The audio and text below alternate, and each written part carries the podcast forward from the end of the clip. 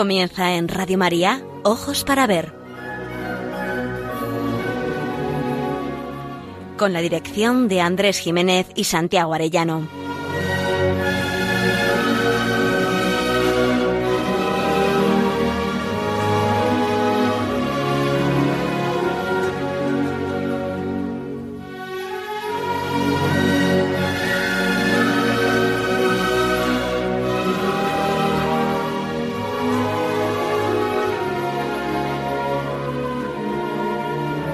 Buenos días. Saludamos a nuestros oyentes en esta nueva edición de Ojos para Ver, recién iniciado el mes de septiembre y que emitimos desde Pamplona para Radio María el primer y tercer martes de cada mes. El programa, que es realizado por Santiago Arellano y Andrés Jiménez, contamos también con la presencia y el apoyo técnico de nuestro querido amigo Miguel Ángel Irigaray. Y así los tres nos dirigimos a todos ustedes con un deseo principal, el de aprender a mirar para aprender a vivir.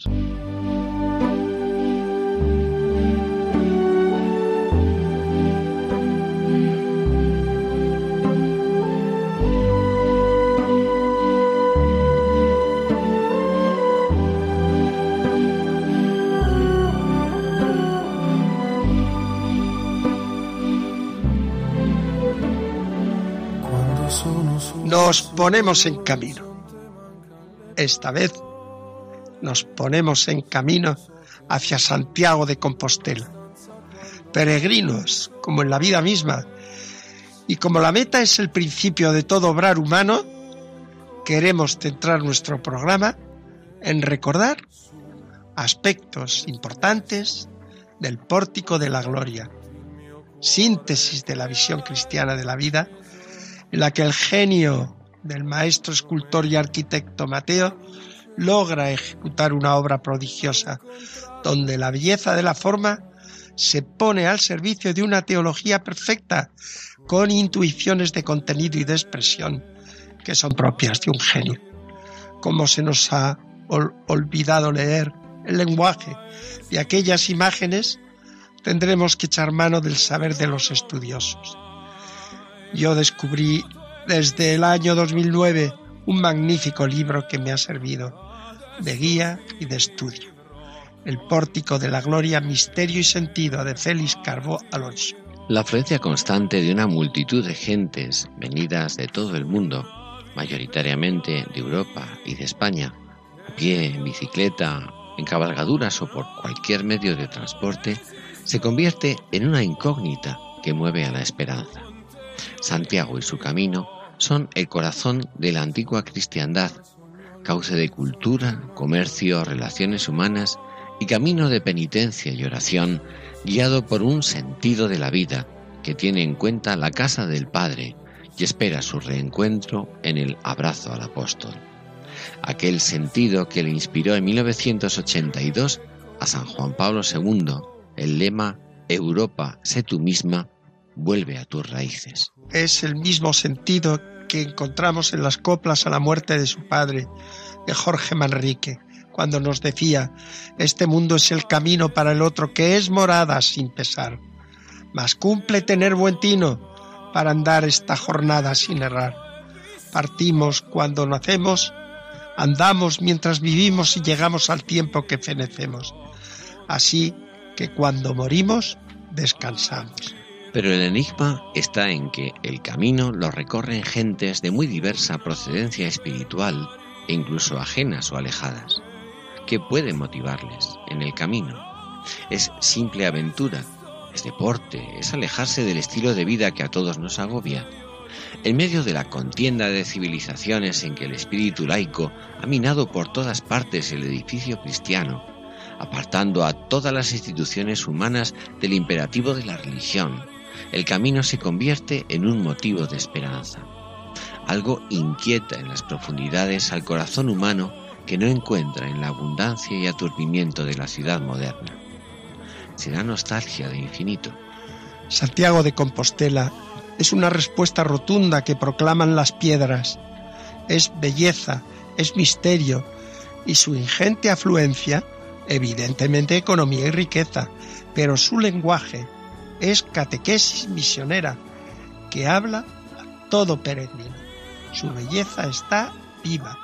Surge del encuentro que prepara el hallazgo de quien habita el santuario y que curiosamente facilita el retorno a Roma como cabeza de la cristiandad. Con el propósito de que en el año 2021, año santo compostelano, la catedral viene lavando su imagen ancestral de mohos verdes y, y herrumbres y recupera el color primero de la piedra, sorprendiendo a los nativos que la extrañan hasta decir, esta no es mi Santiago de Compostela que me lo han cambiado. El tiempo se encargará de devolver la imagen conocida. Es cuestión de esperar.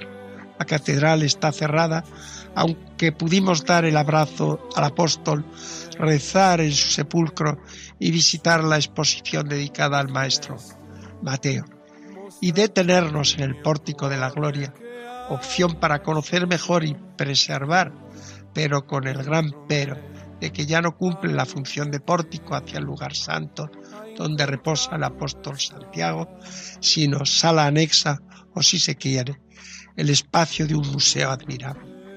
El peregrino que entraba en el templo por el pórtico ya no se encuentra con un atrio suntuoso, donde en el parteluz de la puerta central, sobre la base de dos leones alegóricos, se alza la columna de Jesé sobre la que se muestra como titular la imagen de Santiago Apóstol, que a su vez soporta el dintel y en línea vertical la figura de Cristo llegado, Señor del tiempo y de la historia, que espera con señorío y dulzura la salvación de todos los hombres, y a quien Santiago sirve con total fidelidad. Todo en la ciudad de Santiago es admirable, pero el pórtico es una lección exultante de la belleza, del sentido de la vida que nos ha legado Jesucristo catequesis en piedra que explica y da razón de la vida y de la muerte, respuesta luminosa para el peregrino cansado o extraviado. Ultreya, desde el monte del gozo Santiago nos convoca, Europa vuelve a tus raíces. Así nos invita a cantar con el presbítero Aymerico Picor el final del himno que aparece en el Codes Calestinus. Por eso, al Rey de los Reyes, loas debemos decir, para merecer felices por siempre con él vivir. Hágase amén, aleluya, digamos pues a la par, Eultrella es su sella, cantaremos sin cesar.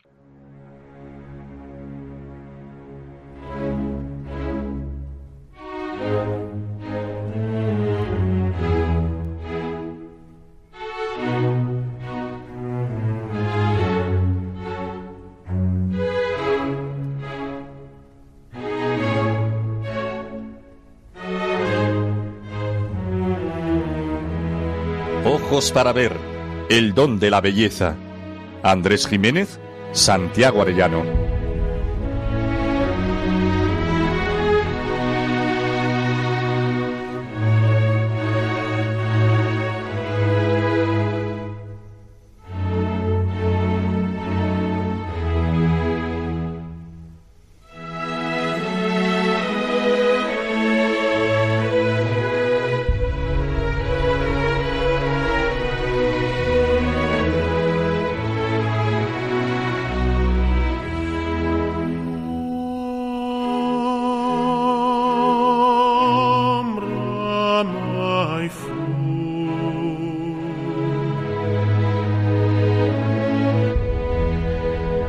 La belleza es un don, un regalazo que se le ha dado graciosamente y en exclusiva a la humanidad frente a los demás seres vivos.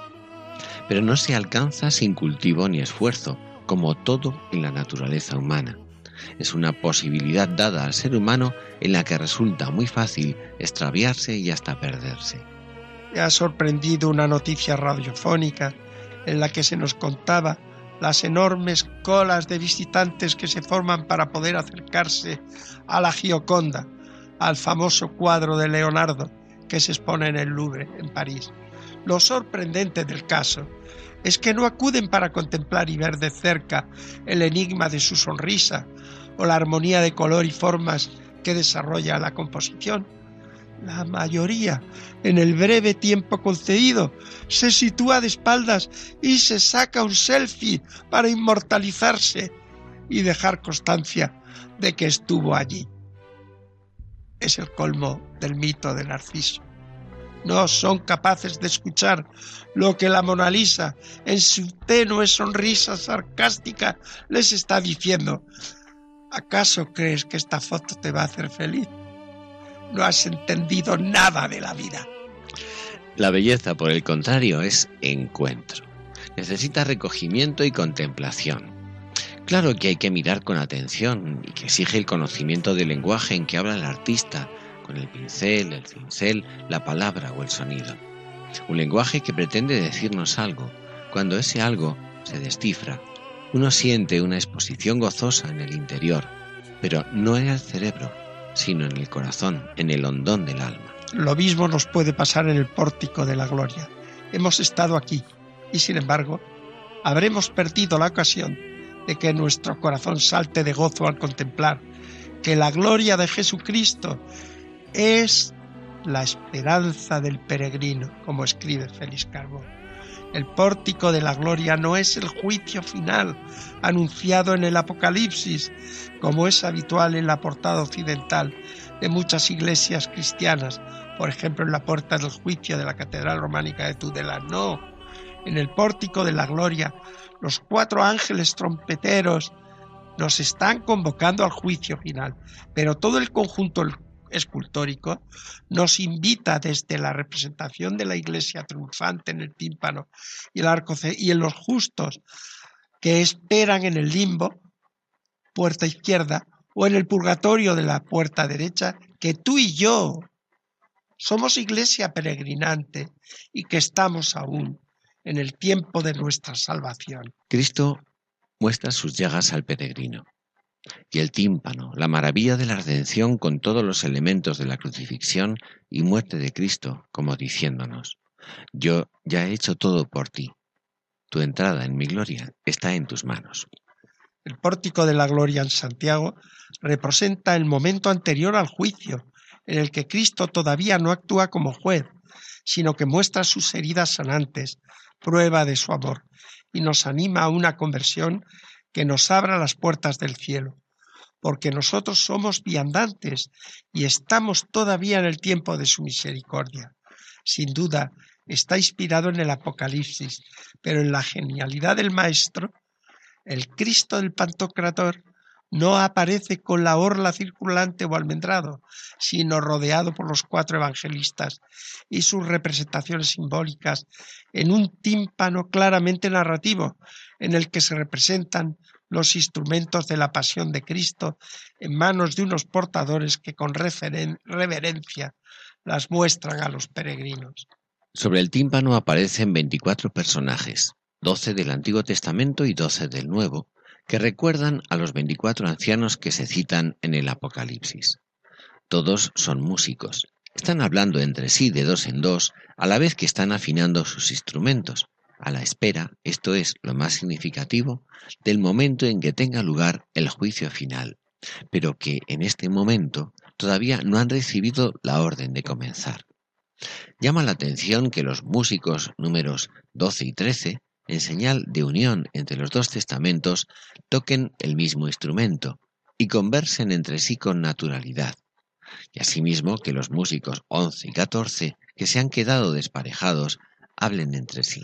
En el Partelut destaca la hermosa figura del titular del apóstol Santiago. En su mano derecha sujeta un pergamino en el que aparece escrita en latín la frase El Señor me envió. Refuerza su autoridad el bordón que en forma de tau sujeta en diagonal con su mano izquierda y su mirada serena invita a entrar en el templo al mismo tiempo que llena de sentido el doble saludo de los peregrinos Ultrella y su sella más lejos y más arriba, recordando que no es Él el centro de la historia, sino Cristo, Salvador y Redentor de todos los hombres. Podemos dividir el pórtico en cuatro ejes horizontales. En el más alto, en el relieve de los tres arcos y en el tímpano, se representa a la izquierda el limbo, En el centro el reino de Cristo y a la derecha el purgatorio. En la franja occidental, horizontal siguiente aparecen como heraldos los profetas en el Antiguo Testamento y en el Nuevo los apóstoles. Debajo de ella se nos muestran agrupadas columnas que simbolizarían en sus fustes los caminos recorridos por la humanidad en sus deseos de subir hacia el misterio. En la franja inferior, en las bases del pórtico, se sitúa al hombre aislado de su relación con Dios y aplastado por el pecado. Lo estudiaremos en la sección siguiente. El conjunto es sobrecogedor. Con acierto han respetado en la restauración los colores originales conservados tenuemente. No han aplicado técnicas actuales, sino que han sugerido la belleza originaria. Técnicamente se ve el paso del expresionismo del arte románico al naturalismo humanizante y vital del nuevo estilo gótico, destacando la sonrisa del profeta Daniel y la cara alegre, risueña y juvenil del apóstol Juan. Todo el conjunto es una persuasiva invitación a entrar en la vida nueva de Cristo, pero para ello hemos de hacernos como niños que de la mano de los ángeles o en sus brazos están esperando en la gloria del cielo, entrar en la gloria del cielo. Verdadera etapa final del camino. La complejidad de elementos y de sutiles detalles nos permiten encontrar la unidad del sentido del conjunto, hallar la cohesión del mensaje. La belleza no está tan solo en la armonía entre la forma de la piedra y el sentido. Su belleza se transforma en sublime cuando entras en el templo, te postras ante el altar y conviertes en vivir lo que en un momento gozoso se quedaba tan solo en admirar y comprender.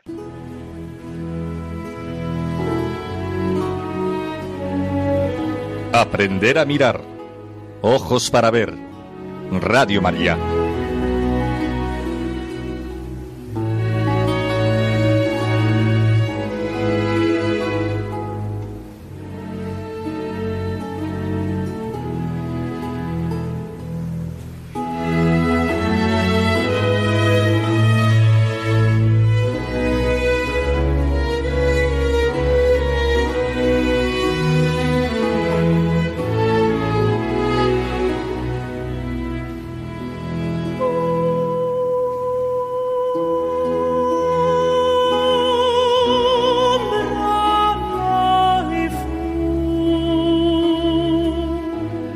Del pórtico nos brinda la ocasión para aprender a mirar y descubrir en la franja inferior, en las figuras de leones, grifos y seres humanos aplastados por el peso de las columnas, una lucha entre el espíritu que anhela el misterio de la vida superior, cuya plenitud es Cristo, y una carnalidad que se resiste y se opone a alcanzarlos. Es necesario domar el instinto, ordenar los deseos. Los leones representan la condición animal del hombre, y según salgan airosos o sometidos, entenderemos la derrota del hombre o su victoria, el triunfo de la carne sobre el espíritu. Los grifos, animales mitológicos, representan al hombre que desea vivir en el misterio. Está dotado de alas de águila para que pueda elevarse hacia la plenitud. Aparecen al otro lado del parteluz, en el lado derecho, y la tradición ve en ellos simbolizado el anhelo natural del ser humano, pero que por sus propias fuerzas no podría alcanzar, incapaces de encontrar las rutas que llevan al encuentro con el verdadero sentido de la vida.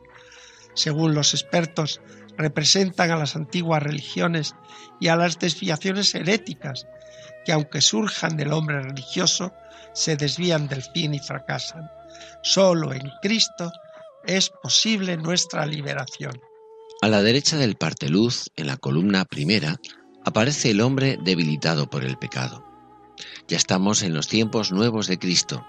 La lucha tendrá lugar en cada hombre como una opción de libertad en la que sobreactuará, sobreactuará la gracia allá donde flaquee la voluntad humana. En esta columna, el hombre aparece rodeado por bestias que representan los vicios capitales, la pereza, la lujuria, la avaricia, la envidia, la ira. Su dominio posibilitará el ascenso al reino de Cristo representado en el tímpano. La columna del parteluz se convierte en el eje explicativo de toda la historia de la salvación. Es una columna historiada en la que de, del pecho del anciano Jesé brotan unas ramas ascendentes que acaban en la representación de María, sorprendentemente para aquel tiempo, figurada como inmaculada, y el capitel que cierra la columna, que representa a la Santísima Trinidad. ¡Qué maravilla! El Padre con el niño Jesús en los brazos, como suele representarse a María Madre. Realmente conmovedor. Sobre la cabeza del Padre, en forma de paloma, el Espíritu Santo. Es en el basamento de la columna donde aparece Adán alzado a medio pecho sobre dos leones dominados por las manos del hombre que mantienen abiertas las fauces de los leones y sujetan las patas con sus pies el hombre nuevo, fruto de la salvación contada en la columna de Jesé, curiosamente, coronan el parteluz las tentaciones de Cristo al inicio de su vida pública. También el hombre nuevo ha de ser tentado. La redención posibilita la victoria. No es fácil enterarse con una visita rápida. La complejidad de detalles exige silencio y contemplación como en la preparación de los antiguos catecúmenos, en el pórtico de la gloria se da una catequesis completa de nuestra fe, maravillosamente narrada por la piedra. Pero el pórtico no es un fin, sino un requisito previo al acto que ha de realizar el peregrino. El peregrino sabe lo que va a hacer, lo puede repasar en la síntesis de las piedras de la entrada, pero no es suficiente con saber, es imprescindible hacerlo vida. Al traspasar el dintel, el peregrino transformaba en vida lo contemplado. Camino hacia el abrazo del apóstol, entraba en una unidad espiritual con el Señor de la historia, Alfa y Omega. En consecuencia, era necesario comenzar a vivir para poder llegar al reino eterno conquistado por el Señor. El botafumeiro gigantesco se transforma en himno de alabanza, no sólo espectacular, sino sublime, porque a tal Señor, tal honor. El sacramento de la confesión, la participación en la Eucaristía, la misa del peregrino y la solemne bendición preparaban para regresar al mundo con un estilo nuevo de vida. Los cuatro ángeles trompeteros siguen anunciando el juicio final, la venida de Cristo como juez. En ese momento los veinticuatro ancianos del pórtico guardarán silencio y escucharemos su concierto, la letra de los cantores y la melodía de los instrumentistas. Mientras tanto, seguimos en el tiempo de la misericordia. Cristo, con sus llagas, nos ha sanado.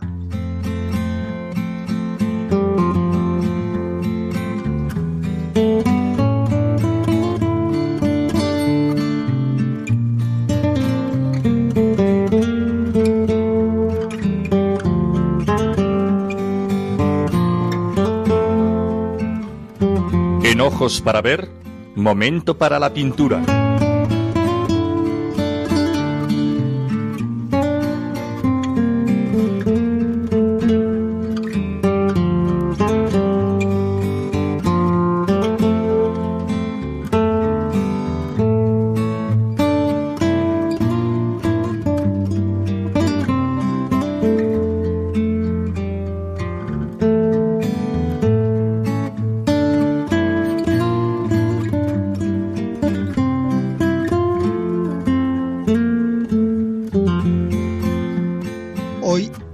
Encuentro pasajero con las obras pictóricas y sin el reposo que exige la contemplación, os ofrecemos a vuestra consideración un cuadro extraño. Se titula Lucha entre Jacob y el ángel del pintor Eugène de la Croix y pintado hacia más o menos 1861. Es un fresco que se encuentra en una de las paredes de la iglesia de Saint-Sulpice de París. El asunto se inspira en el relato contado en el Génesis y que lleva el título Lucha nocturna y encuentro con Dios. Es un pasaje conocido y que a pesar de muy diversas lecturas, la Iglesia ha visto en el relato, como enseñó Benedicto XVI, el hombre en oración. Es un discurso, una humilía preciosa que aconsejo leer, que pronunció el miércoles 25 de mayo de 2011 como expresión de la necesidad del encuentro personal entre el hombre y Dios. El episodio de la lucha en el Yabok se muestra al creyente como un texto paradigmático en el que el pueblo de Israel habla de su propio origen y delinea los rasgos de una relación particular entre Dios y el hombre.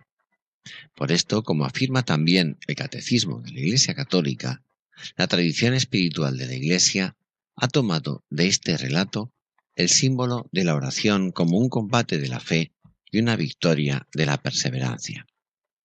El texto bíblico nos habla de la larga noche de la búsqueda de Dios, de la lucha por conocer su nombre y ver su rostro, nos recuerda Benedicto XVI. Es la noche de la oración que con tenacidad y perseverancia pide a Dios la bendición y un nombre nuevo, una nueva realidad, fruto de conversión y de perdón.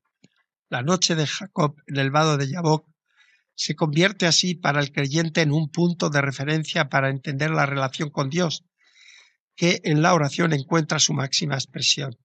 La oración requiere confianza, cercanía, casi en un cuerpo a cuerpo simbólico, no con un Dios enemigo adversario, sino con un Señor que bendice y que permanece siempre misterioso, que parece inalcanzable. Por esto el autor sagrado utiliza el símbolo de la lucha, que implica fuerza de ánimo, perseverancia, tenacidad para alcanzar lo que se desea. Y si el objeto del deseo es la relación con Dios, su bendición y su amor, entonces la lucha no puede menos de culminar en la entrega de sí misma a Dios, en el reconocimiento de la propia debilidad. Sin embargo, Delacroix, en palabras del historiador Daniel Robs, ve en el cuadro la actitud del hombre moderno y contemporáneo. La lucha del hombre para librarse de quien es visto como enemigo del hombre y causa de su disgusto consigo mismo, con la desazón del pecado y de sentirse abocado a la nada. En la lucha del vado de Yabok está presente la humanidad entera que lucha y que buscaba deshacerse de aquel eterno adversario en el que veía obstaculizado su camino. La lucha simbolizada es más que una sucesión vertiginosa de cambios sociales o políticos, es de naturaleza espiritual y metafísica. Dios y el hombre están aquí en combate. De nuevo el mito de Prometeo se hace presente. Arrebatar el fuego y el poder, anular al poder de Dios sobre los hombres. No se trata sólo de un anticlericalismo, ni siquiera de someter el mundo religioso a leyes laicas para controlarlo o asfixiarlo. El ateísmo va más lejos. Se niega la existencia misma de una realidad superior a las cosas de este mundo, o se la declara incognoscible.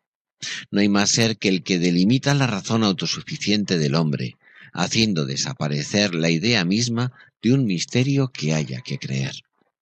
La afluencia hoy tan masiva, recorriendo el viejo camino de Santiago, es un signo de esperanza, una señal de que en este combate todavía el espíritu humano tiene necesidades que la razón no comprende, que el retorno a las raíces es todavía una esperanza para el ser humano de nuestro tiempo. El pintor sitúa en el tercio inferior, en la esquina izquierda, el combate, mientras los criados de Jacob contemplan la escena o yacen dormidos. Los dos tercios superiores presentan un escenario en el que dos árboles gigantescos se adueñan del espacio, solemnes e indiferentes. Y en la penumbra de la noche deja el pintor entrever el paisaje abrupto, montañoso y escarpado, y desfiladeros que habrá que atravesar. Los dos contendientes se presentan como atletas cuya musculatura evoca influjos miguelangelescos, que al mismo tiempo la pincelada suelta y el dominio del colorido nos evoca a Tiziano, enriquecido por la aplicación de los colores complementarios que se desarrollaban en ese momento. Recuendan el pensador de Rodin, la Croix en su diario íntimo, comenta que la única manera de superar la crisis inferiores es mediante la acción, la acción por la acción. No es la felicidad lo que calma al ser humano, ni tan siquiera el placer, sino la realización de cualquier empresa que suponga el logro de algo que haga que el esfuerzo haya valido la pena. Por ejemplo, la muerte de Dios que proclamó el profeta del abismo Nietzsche. En numerosas ocasiones anotó reflexiones como la siguiente. Todas las veces que puedas, se dice a sí mismo el 13 de septiembre de 1852, disminuye tu aburrimiento o tu sufrimiento mediante la acción. Esta resolución aplicada a las vulgaridades de la existencia como a las cosas importantes daría al alma un resorte y un equilibrio que son el estado más apropiado para evitar el aburrimiento. Sentir que se hace lo que se debería hacer le eleva a uno ante sus propios ojos. Se disfruta después, a falta de otra cosa, del primero de esos placeres, estar contento de sí mismo. La satisfacción del hombre que ha trabajado y que ha empleado convenientemente su jornada es inmensa.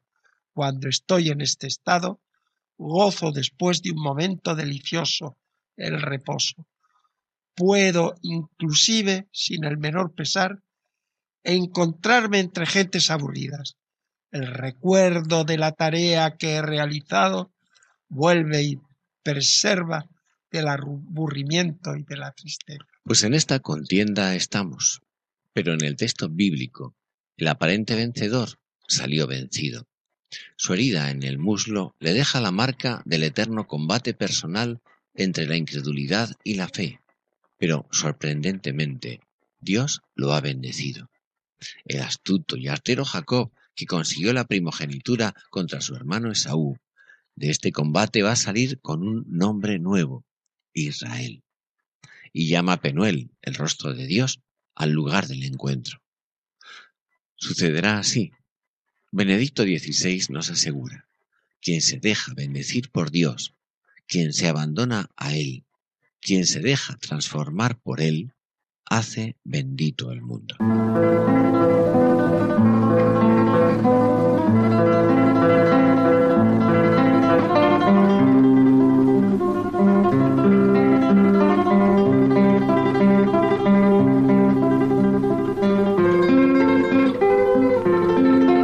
Momento para la poesía. Ojos para ver. Radio María.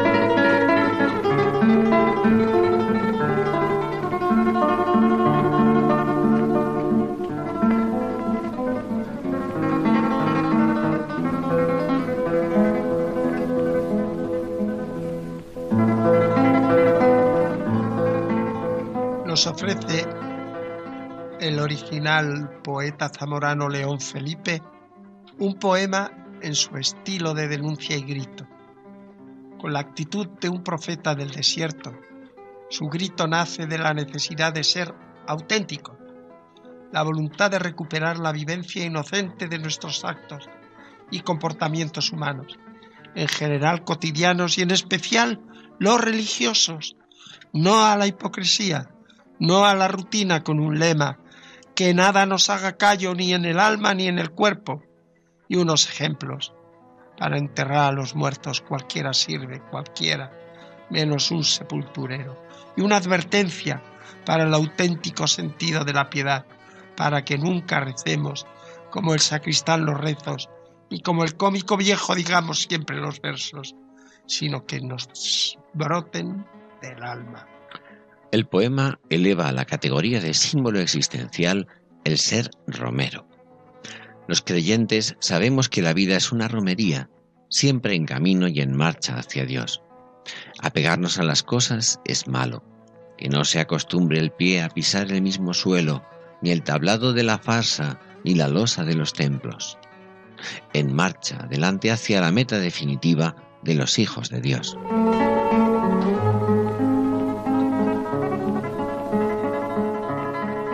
Ser en la vida Romero. Romero solo que cruza siempre por caminos nuevos. Ser en la vida Romero. sin más oficio, sin otro nombre y sin pueblo.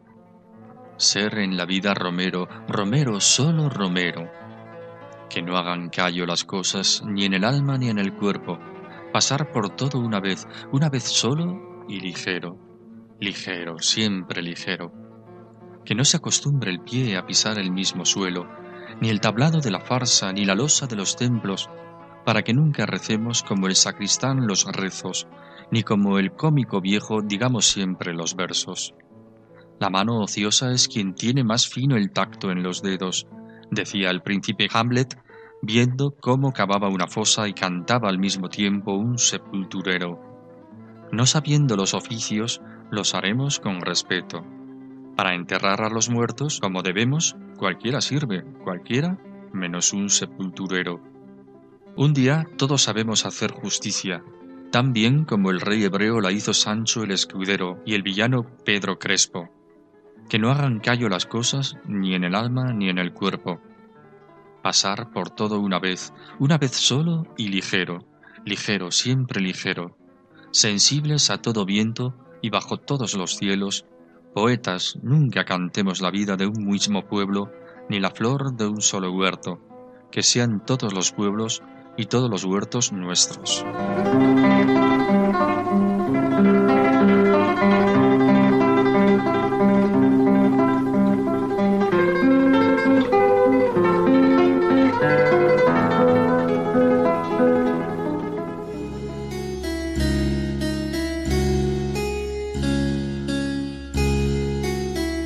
El camino de las artes.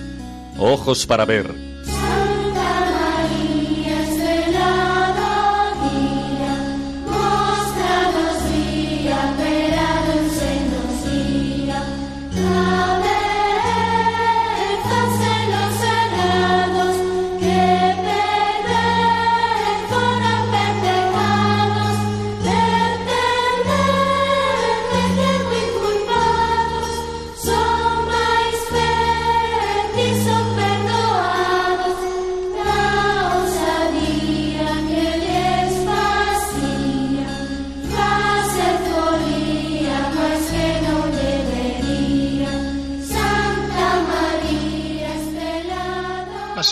románicas que jalonan el camino de Santiago muestran en el tímpano de sus entradas principales un sello de identidad con el que se le recuerda al peregrino que el único Señor es Jesucristo. Fuera del templo está el mundo del que también Jesús es soberano y Señor, pero al entrar en la nave de la iglesia entras en la ciudad de Dios, morada en la tierra del Dios Altísimo, tierra sagrada en la que en su silenciosa penumbra se nos invita a postrarnos y adorar de la mano siempre de María, su Hijo, nuestro Salvador. La alegoría y el símbolo acompañan al peregrino a lo largo del camino. El románico es un producto muy elaborado y complejo en su aparente sencillez. Es soporte material de la doctrina cristiana y de una espiritualidad difundida por la orden cluniacense. Todos los elementos buscan enaltecer a Dios por medio del esplendor del lugar que Él habita. Todo ha de contribuir a alabar y exaltar a Dios. Primero la arquitectura, el edificio con su peculiar forma, estructura y exigencias técnicas. Pero en segundo lugar, la orfebrería, la escultura, la pintura, la forja o el textil. Todo ha de redundar en el objetivo final, la mayor gloria de Dios y la salvación de los hombres. Tres notas lo definen. Primera, la piedra, perfectamente tallada y ajustada, ha de dar la impresión de perdurabilidad. Sobre esta piedra edificaré mi iglesia, como la roca prometida por Cristo, y durará hasta el fin de los tiempos, lo mismo que la robustez de sus muros o la seguridad de sus arcos y bóvedas la visión filosófica y teológica de la unidad entre lo natural y sobrenatural, la muerte y la vida, la salvación y la condenación. La vida es una preparación para la eternidad. Fuera estaban los vicios y peligros del mundo, del demonio y la carne. Dentro, en el silencio y la penumbra, mediante la oración y la penitencia, el encuentro con Dios. El crismón es un bajo relieve en el que aparece el anagrama de Jesucristo. Dentro de un círculo como sello real aparece una cruz y en sus extremos, en escritura griega, cuatro letras. Se trata de un acróstico formado con las dos primeras letras griegas del nombre de Cristo, a las que se añaden los símbolos apocalípticos alfa y omega, representando que Él es el principio y el fin. Aparece en el arte paleocristiano, pero su origen es el signo que contempló en el cielo el emperador Constantino antes de la batalla del puente Milvio. La cruz, signo de victoria. Uno de los más bellos y representativos es el que aparece sobre el tímpano occidental de la Catedral de Jaca. Presenta un crismón con la peculiaridad de que se nos ha hecho trinitario, que está flanqueado por dos leones. Una serie de textos grabados invitan al arrepentimiento. Una de las peculiares, como digo, es que el error en la lectura de la letra griega que coincide con la letra latina P se interpretó que se refería a Dios como Padre. Y de ahí que la S inferior se convierta en espíritus y el travesaño con la alfa y omega en Jesucristo. El anagrama de Cristo se convirtió en anagrama de la Santísima Trinidad. Oh feliz error. En el camino encontramos ejemplos de los dos crismones.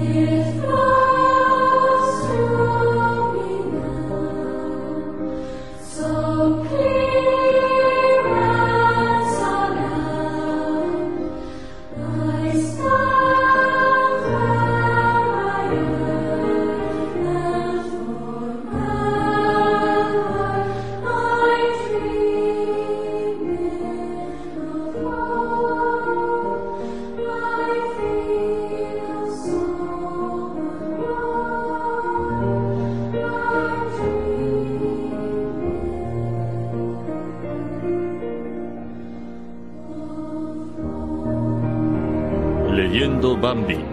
Ojos para ver. Radio María.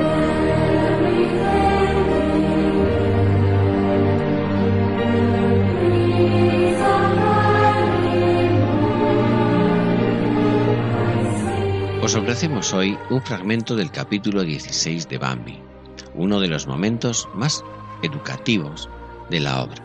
Gobo ha regresado al bosque y presenta el cautiverio en que ha vivido como un mundo feliz en que precisamente el hombre, enemigo ancestral, se presenta como bondadoso y tierno. Los jóvenes escuchan con admiración, se sienten embelesados y seducidos. Ya no hay invierno, ya no aparecerán las hambrunas terribles ni la lucha brutal por sobrevivir. El afán de novedades subyuga al auditorio. La ancestral vida del bosque puede verse amenazada. Solo la intervención oportuna del padre de Bambi pone remedio a la amenaza.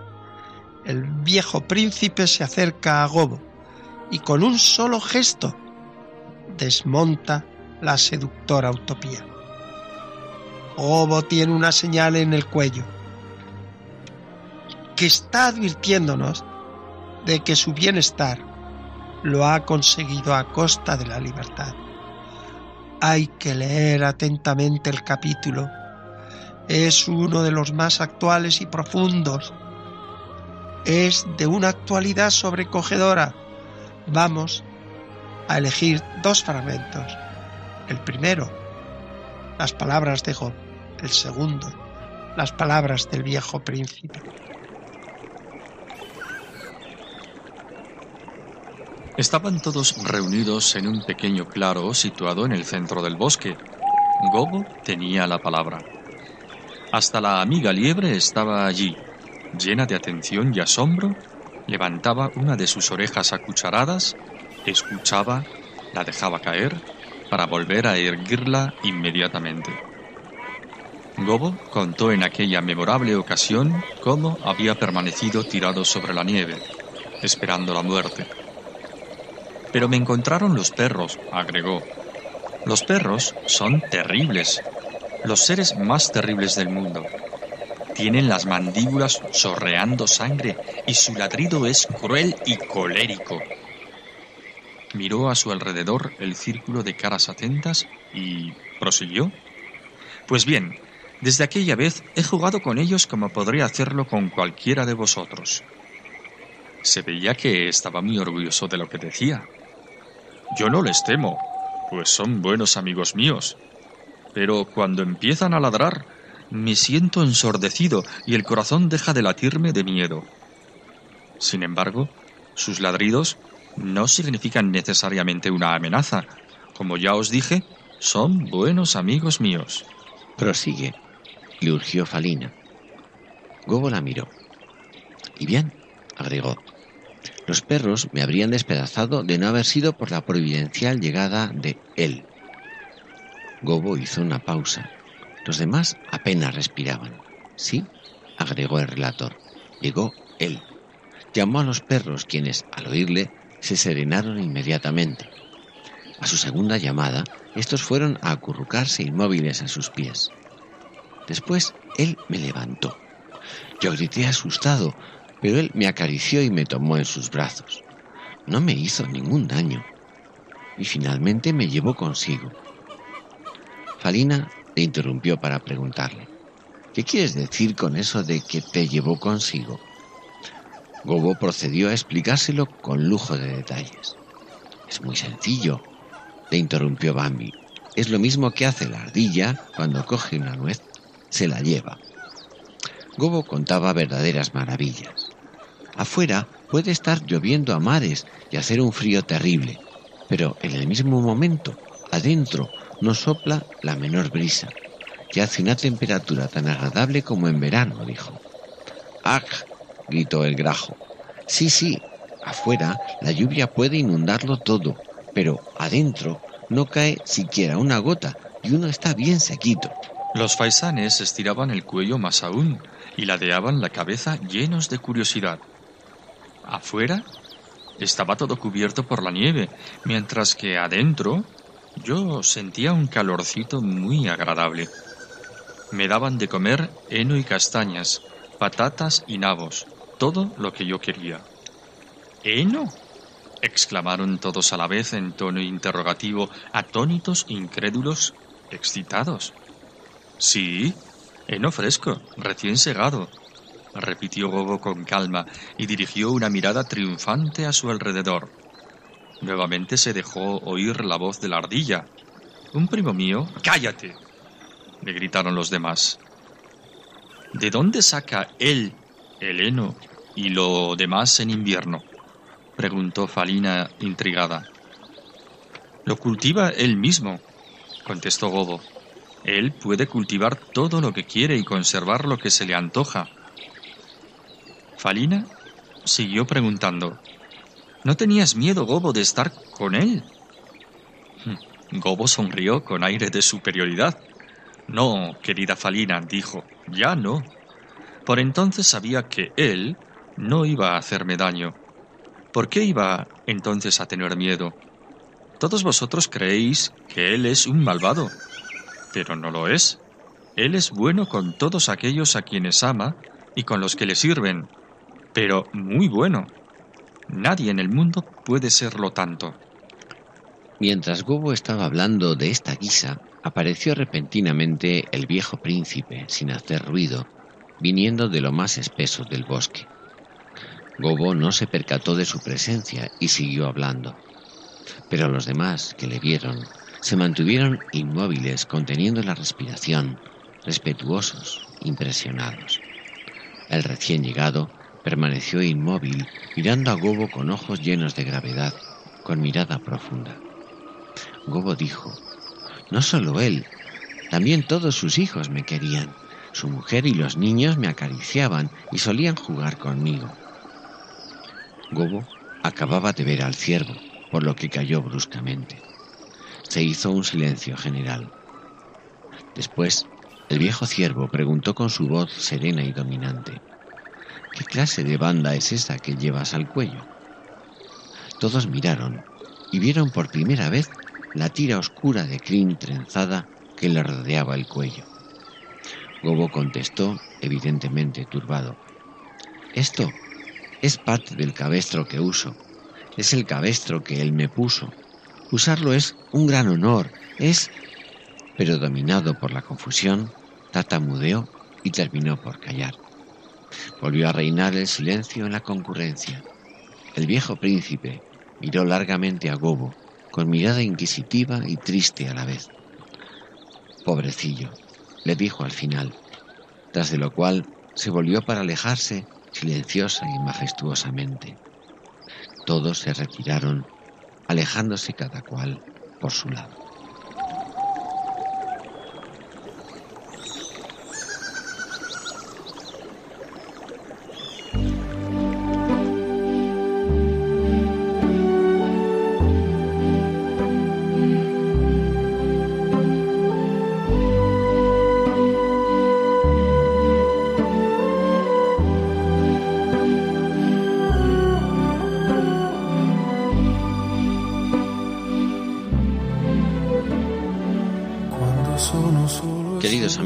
Nos despedimos ya de todos ustedes.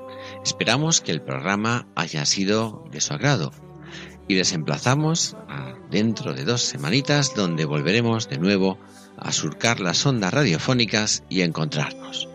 Que tengan muy buenas tardes y un hermoso día.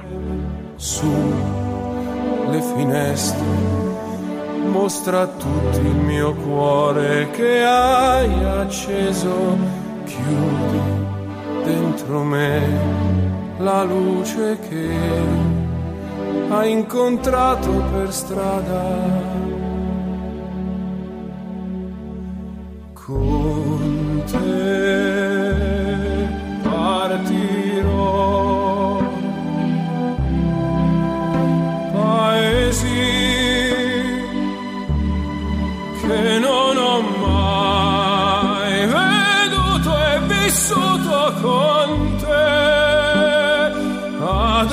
Adesso sì li vivrò con te. Partirò su navi per mari